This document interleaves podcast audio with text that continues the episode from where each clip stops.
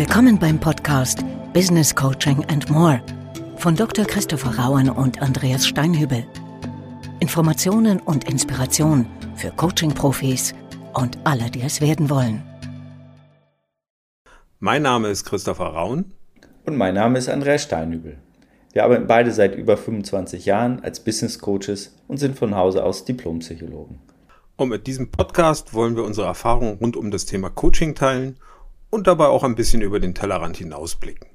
Und heute wollen wir uns mit den Fragen beschäftigen, was sind eigentlich unsere Empfehlungen für junge Coaches oder auch Junggebliebene?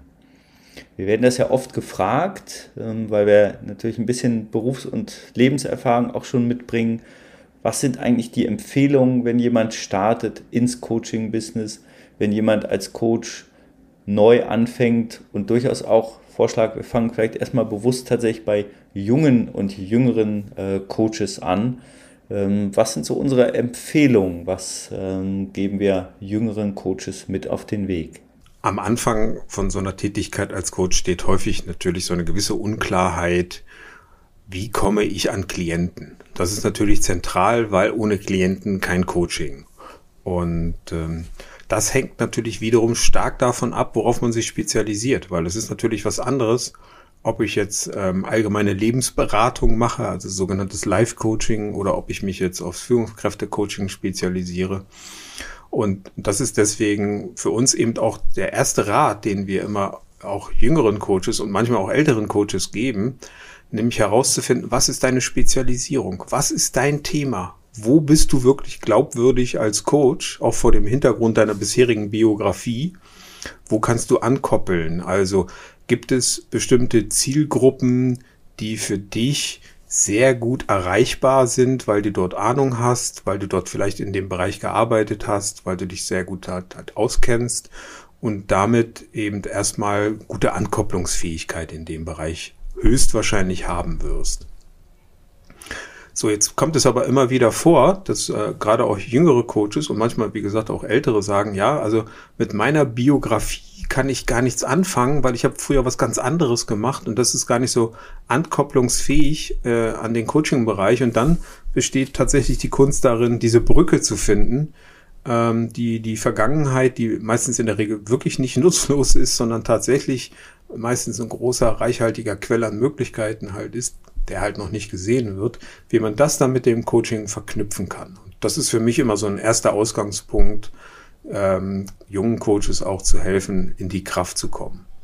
Ich ergänze nochmal so diese Frage, was liegt mir eigentlich besonders? Und wenn ich mich als junger Coach frage, mit wem möchte ich eigentlich am liebsten arbeiten? Also wen möchte ich unterstützen in seiner Weiterentwicklung? Das kann eine Branche sein, das kann aber durchaus auch eine Personengruppe oder eine Zielgruppe sein. Das heißt, was so unsere erste Empfehlung ist, wirklich in inneren Klärungsprozess zu gehen. Was kann ich? Was liegt mir? Äh, und mit welcher Gruppe, mit welcher Zielgruppe möchte ich ganz besonders äh, ins Gespräch kommen, äh, um wirksam werden zu können. Wir haben im letzten Podcast ja auf acht Wirkfaktoren äh, nochmal äh, geschaut. Auch die können nochmal helfen zu sagen, wo bin ich eigentlich schon gut aufgestellt und was sind vielleicht auch die ersten Erfahrungen, die ich niedrigschwellig sammeln kann. Genau, und was dazu kommt, ist natürlich auch durchaus thematische Spezialisierung. Also gibt es nicht nur bestimmte Branchen oder Menschen oder Ebenen, sondern gibt es vielleicht auch bestimmte Themen, die mir besonders liegen, wo ich sage, ähm, das ist mein Thema, da brenne ich für, da kenne ich mich auch gut aus, da glaube ich, dass ich Klienten und Klientinnen gut weiterhelfen kann. Und meistens ähm, ist es dann häufig so ein eigenes Coaching, quasi schon Selbstcoaching, um für sich herauszufinden, was sind meine Themen. Und dann habe ich eine größere Klarheit darüber, was meine Zielgruppen sind. Und dann fängt es an, interessant zu werden. Nämlich, dann kommen wir zu dem Thema Marketing. Also wie erreiche ich meine Zielgruppe, dass die überhaupt weiß, dass ich existiere?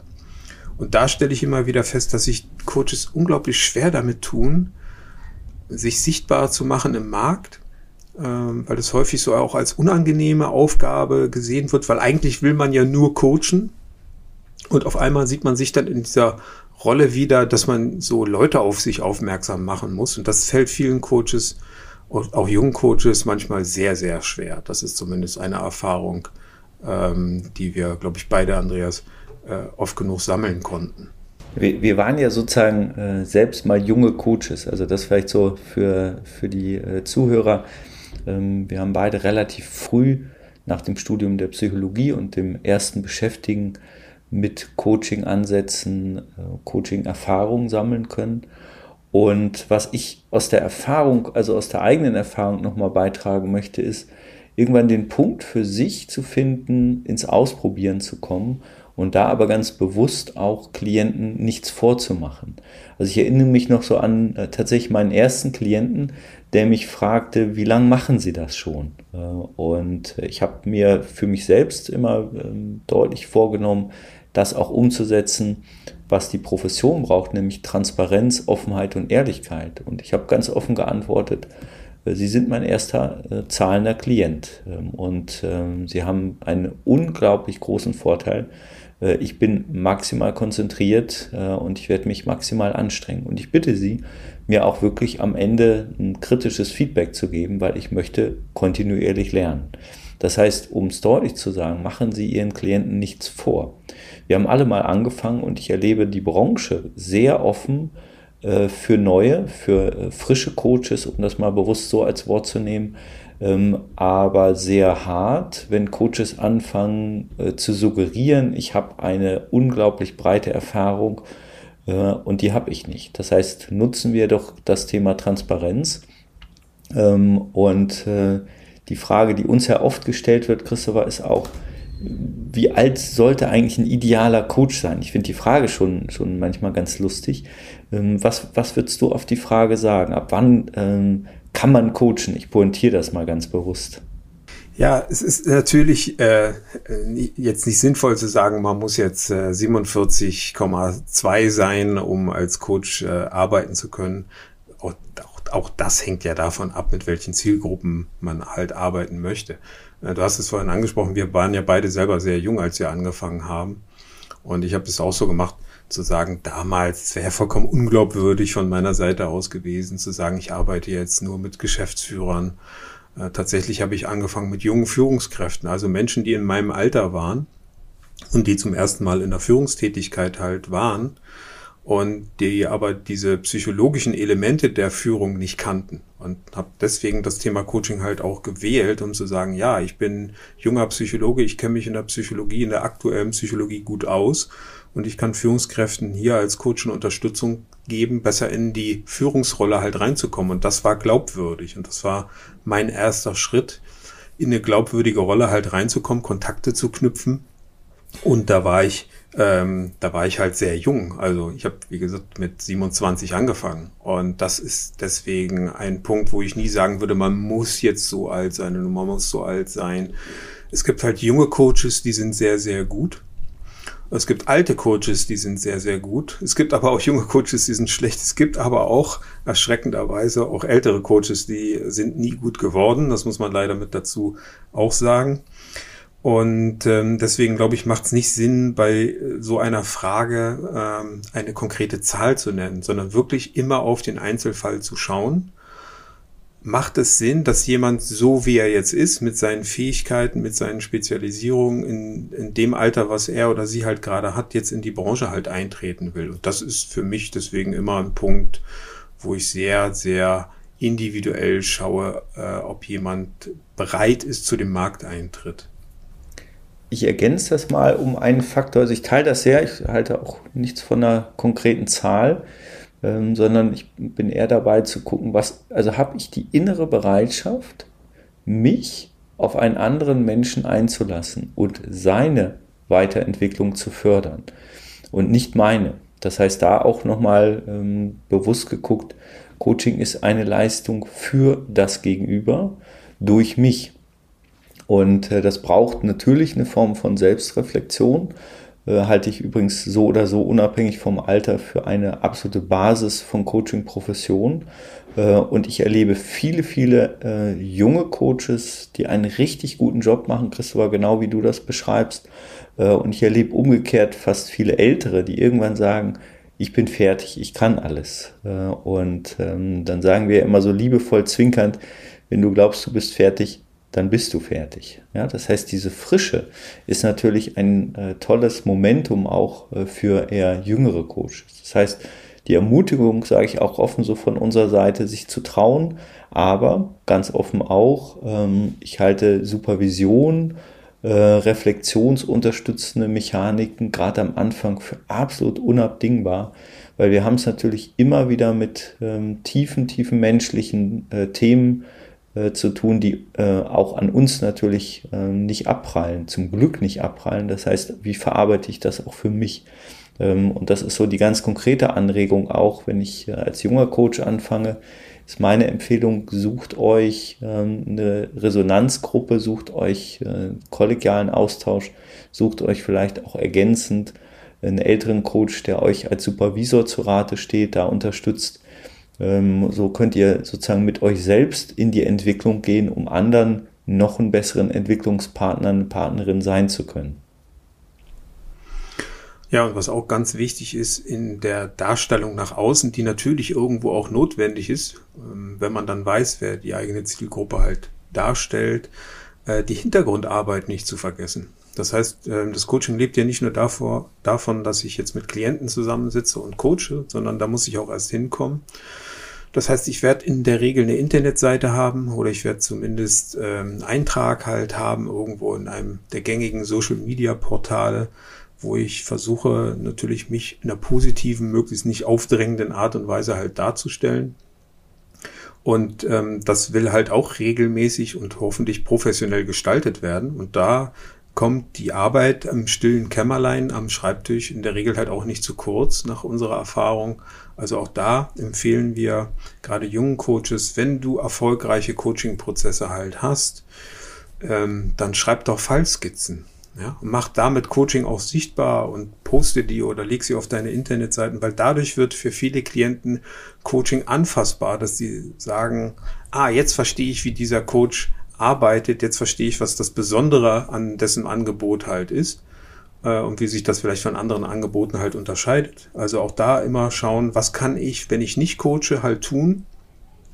Dazu gehört aus meiner Sicht lesen, das heißt auch ähm, natürlich immer sich auf dem aktuellen Stand halten, auch so Fachliteratur lesen und natürlich eben das gerade erwähnte Schreiben und natürlich auch möglichst in Interaktion gehen. Das heißt, gerade bei den jungen Leuten ist ja Social Media sehr beliebt. Das heißt, wenn man über Social Media es schafft, in Interaktion zu kommen mit potenziellen Klienten, dann eben auch diese Kanäle regelmäßig zu pflegen, zu bedienen, äh, mit Interessenten dann ins Gespräch zu kommen und sich darüber halt sichtbar machen dann hat man natürlich schon mal einen guten Ausgangspunkt. Gleichzeitig weiß ich natürlich, dass es vielen schwerfällt, äh, manchmal zu schreiben. Aber auch da können zum Beispiel Intervisionsgruppen eine gute Möglichkeit sein für den gegenseitigen Austausch, für gegenseitige Unterstützung. Der eine hat vielleicht tolle Literaturtipps, der andere hat mehr Ahnung von Technik, der dritte weiß wiederum, wie man gut schreiben kann oder kennt jemanden, der ihm dabei Unterstützung geben kann. Und diese kollegiale Unterstützung, das ist also das, was wir also auch gerade jungen Coaches halt empfehlen, weil es natürlich immer Durststrecken gibt, die gerade am Anfang zu überwinden sind und das in der Gemeinschaft häufig leichter ist, das zu tun. Nimm nochmal so eine Haltungsergänzung, also dieses Thema bleibt interessiert und neugierig und wachsam. Also wirklich sich für das Gegenüber zu interessieren und wir arbeiten ja zu unserer Wahrnehmung oder Erfahrung primär in organisationalen Zusammenhängen ähm, und sich zu interessieren, was sind zum Beispiel Konzepte von New Work, ähm, was braucht ihr auch, um euch äh, wohlzufühlen und leistungsorientiert zu agieren, äh, vielleicht auch sogar sinnorientiert zu agieren äh, in Organisation. Und einen Fehler nicht zu machen, ähm, meine Welt ist nicht deine Welt. Das heißt, die Aufgabe als Coach ist es, sich in das Gegenüber so hineinzuversetzen, dass ich ihm als Resonanz- und Unterstützungspartner äh, einen guten Wegbegleiter äh, bilden kann und ihm damit einen echten Mehrwert stiften kann. Ähm, das heißt, ähm, sozusagen nicht nur bei sich zu sein, aber auch nicht nur beim Gegenüber. Äh, und sozusagen diese Neugier auf Veränderung, in sich wach zu halten. Äh, und äh, damit nochmal, also ich unterstreiche das äh, sehr, weil wir haben ja in den Coaching-Ausbildungen tatsächlich auch unterschiedliche ähm, Altersklassen abgebildet. Ich glaube, so jüngste würde ich sagen, war wahrscheinlich 27, ähm, älteste glaube ich äh, 72.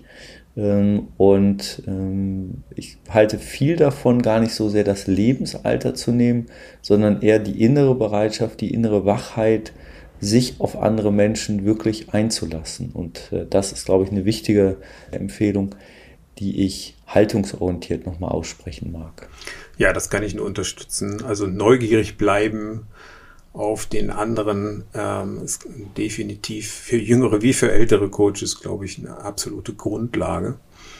Und wenn wir jetzt nochmal auf die jüngeren Coaches halt explizit schauen, dann glaube ich, äh, es ist für viele am Anfang einfach eine lange Durststrecke. Und ich glaube, da müssen wir auch mal hier ein bisschen Aufklärung betreiben. Wie lange braucht man, um in den Markt reinzukommen? Und es ist so, äh, ich erlebe da manchmal, ja, äh, auch eine gewisse Naivität, dass die Leute glauben, sie machen jetzt eine Ausbildung oder vielleicht sogar eine Fernausbildung und dann sind sie Coach und dann können sie sich quasi die Aufträge aussuchen und dann können sie selber entscheiden, wie viele Stunden sie in der Woche arbeiten wollen zu fantastischen Honoraren und was da alles so kolportiert wird. Und ähm, da möchte ich ganz gezielt mal so ein bisschen einbremsen, um aus unserer Erfahrung heraus zu schildern. Und die heißt, man braucht mindestens, mindestens drei Jahre, um in dieses Geschäft, in dieses Coaching-Geschäft reinzukommen und auch nur eine nennenswerte Menge Geldes zu erwirtschaften. Äh, wahrscheinlich aber eben auch länger. Also tatsächlich ist meine Daumenregel immer drei bis fünf Jahre sollte man rechnen, um sich dieses Geschäft halt aufzubauen. Und der Grund ist außerordentlich simpel. Coaching ist im Kern ein Empfehlungsgeschäft. Und Empfehlungen muss man ja erstmal bekommen, dadurch, dass man gute Coachings gemacht hat. Und das dauert einfach eine gewisse Zeit, bis man sich einen Klientenstamm aufgebaut hat, der durch gute Coachings entstanden ist. Und in dieser Zeit, in diesen drei bis fünf Jahren, ähm, wird man äh, natürlich den Gürtel enger schnallen müssen. Und das ist für viele auch eine Durststrecke, über die sie sich im Vorhinein gar nicht so im Klaren sind. Und äh, deswegen ist es mir wichtig, jetzt auch hier in, in dem Podcast nochmal darauf hinzuweisen. Also Coaching, da fliegen einem nicht die gebratenen Tauben ins Maul. Das gilt für jüngere wie für ältere Coaches. Und ähm, am Anfang sollte man seine Kosten sehr, sehr gut im Griff halten, damit man diese Durststrecke, und da würde ich immer mit rechnen, gut überstehen kann. Und wenn die Durststrecke kürzer ist, wunderbar, umso besser. Aber ich kann nur jedem raten, stellen Sie sich darauf ein. Es wird nicht immer reibungslos von Anfang an halt laufen. Und auch nicht jedes Coaching wird wahrscheinlich perfekt abgeschlossen werden können. Das muss man halt auch natürlich mit berücksichtigen. Und entsprechend wird es halt dauern, äh, bis dieses Empfehlungsmanagement, und das ist wie gesagt ganz, ganz wichtig im Coaching, dann auch gut greifen kann. Da finden wir ja auch viele Angebote, ähm, werde Coach in, äh, in einer Woche und verdiene XY und da wirklich auch das ein bisschen zu relativieren. Und natürlich hängt es immer davon ab, was, was ist auch die eigene Zielsetzung. Also jetzt äh, haben wir ja gerade abgezielt auf junge Coaches, die vielleicht das wirklich als eigene selbstständige Profession nehmen. Ähm, ich mache nochmal so eine Strukturempfehlung. Das kann ja auch sein, dass man erstmal als junger Coach anfängt zu gucken, wo kann ich äh, niedrigschwellig Coachings auch durchführen, auch platzieren, ergänzend vielleicht zu einem anderen Job, weil viele, die starten, haben tatsächlich äh, irgendwo einen äh, festen Halbtagsjob als Beispiel und äh, bauen sich so entspannt auch die Profession auf. Aber natürlich ist das Thema, Christopher, du hast angesprochen, Marketing, nehme bewusst nochmal äh, das Wort, was viele junge Coaches auch äh, erstmal scheuen. Äh, wir müssen natürlich auch in der Lage sein, Klienten anzusprechen, Klienten für uns zu gewinnen. Ähm, das heißt, wir sind auch beim Thema ähm, Vertrieb und Akquisition. Auch da hilft es sehr, ähm, sich kollegial zu unterstützen und auch für sich zu gucken, was sind die eigenen Muster, die mir helfen. Der eine ist vielleicht sehr begabt bei Social Media, der zweite ist sehr veröffentlichungsstark und der dritte sagt, ich nehme Hörer in die Hand äh, und spreche Menschen an. Also da auch so die innere Scheu zu verlieren durch Ausprobieren. Äh, und ich glaube, dass das sehr hilfreich ist, ähm, weil wenn ich eine innere Überzeugung davon habe, dass Coaching etwas Wirksames ist für das Gegenüber, ähm, dann ist es natürlich auch hilfreich, ähm, da mit möglichst vielen Menschen in Kontakt zu kommen und einfach drüber zu sprechen. Ja, also äh, ins Gespräch zu kommen, äh, wäre für mich auch nochmal so eine kleine, ähm, vielleicht banal klingende Anregung, aber da eben nicht eine Scheu zu haben, sondern über die Profession Coaching äh, auch mit anderen zu sprechen. Also im Kern geht es halt darum, wie kann ich Coaching verkaufen, ohne mich aufzudrängen oder ohne dem Kunden etwas äh, ja, zu verkaufen, was der gar nicht haben will. Und ich glaube, das ist so eine Angst, die äh, bei vielen halt so im Kopf ist, so das Klinkenputzen, das gute alte, man, man drängt sich irgendwie auf, man versucht dem anderen was zu verkaufen, äh, was der nicht will oder was er nicht braucht oder was vielleicht auch gar nicht taugt. Und dann kann man sich leicht vorstellen, wenn man mit solchen inneren Bildern im Kopf äh, versucht, Akquisition zu betreiben, dann wird es natürlich ganz, ganz schwer werden. Und da greift dann natürlich auch das Thema Selbstcoaching, dass man sich seine eigenen inneren Muster erstmal gewahr werden muss, die einen da halt natürlich auch behindern, auch äh, am letzten Endes am Erfolg halt behindern um die dann nochmal zu hinterfragen und zu verändern. Und dann hat man auch eine Möglichkeit, mit einem guten Gefühl in die Akquisition halt reinzugehen, weil es geht nicht darum, jemandem was zu verkaufen, was der nicht haben möchte, sondern genau richtig, was du gerade gesagt hast, halt, Andreas, ähm, wir, wir wollen ja Menschen im Kern helfen, ähm, dass die durch das Coaching und von dem Coaching profitieren können. Ähm, und wenn man sich dessen mal gewahr wird, wenn einem das richtig bewusst ist, dann ist das Verkaufsgespräch auch nicht ein sich aufdrängen, sondern eher ein Aufklären darüber, ähm, was Coaching leisten kann, was Coaching aber natürlich auch nicht leisten kann. Und ähm, erfahrungsgemäß ist dann der Verkaufsprozess eher das, was auch später im Coaching passiert, nämlich eher was partnerschaftliches, wo man dann nicht äh, sagt, ich bin jetzt hier der tolle Coach oder ich bin jetzt der kleine Dienstleister. Also beides finde ich halt vollkommen unangemessen, auch für den Akquisitionsprozess, sondern wie im Coaching selber auch. Idealerweise bewegt man sich auf Augenhöhe und versucht halt zu erklären, versucht halt auch aufzuklären und letzten Endes müssen sowieso die Klienten oder Auftraggeber entscheiden, ob man der Richtige, ob man die Richtige ist für das jeweilige Anliegen. Das heißt, frisch und munter ermutigen wir gerade auch jüngere Coaches, ähm, ruhig an den Coachingmarkt sich ranzutrauen, äh, ins Gespräch zu kommen. Und ich würde äh, so das mit, mit meinem inneren Leitsatz äh, Stay Fresh and Young and Foolish äh, mal abbinden von meiner Seite. Mit was beschäftigen wir uns im nächsten Podcast, Christopher? Im nächsten Podcast beschäftigen wir uns mit einem ganz wichtigen Thema, nämlich wann raten wir eigentlich von dem Thema Coaching ab? Also wann sagen wir, nee, Coaching ist nicht das Richtige für Sie? weil da gibt's natürlich deutliche Grenzen und Coaching passt eben nicht immer und ist nicht immer das Allheilmittel, wie das manchmal dargestellt wird.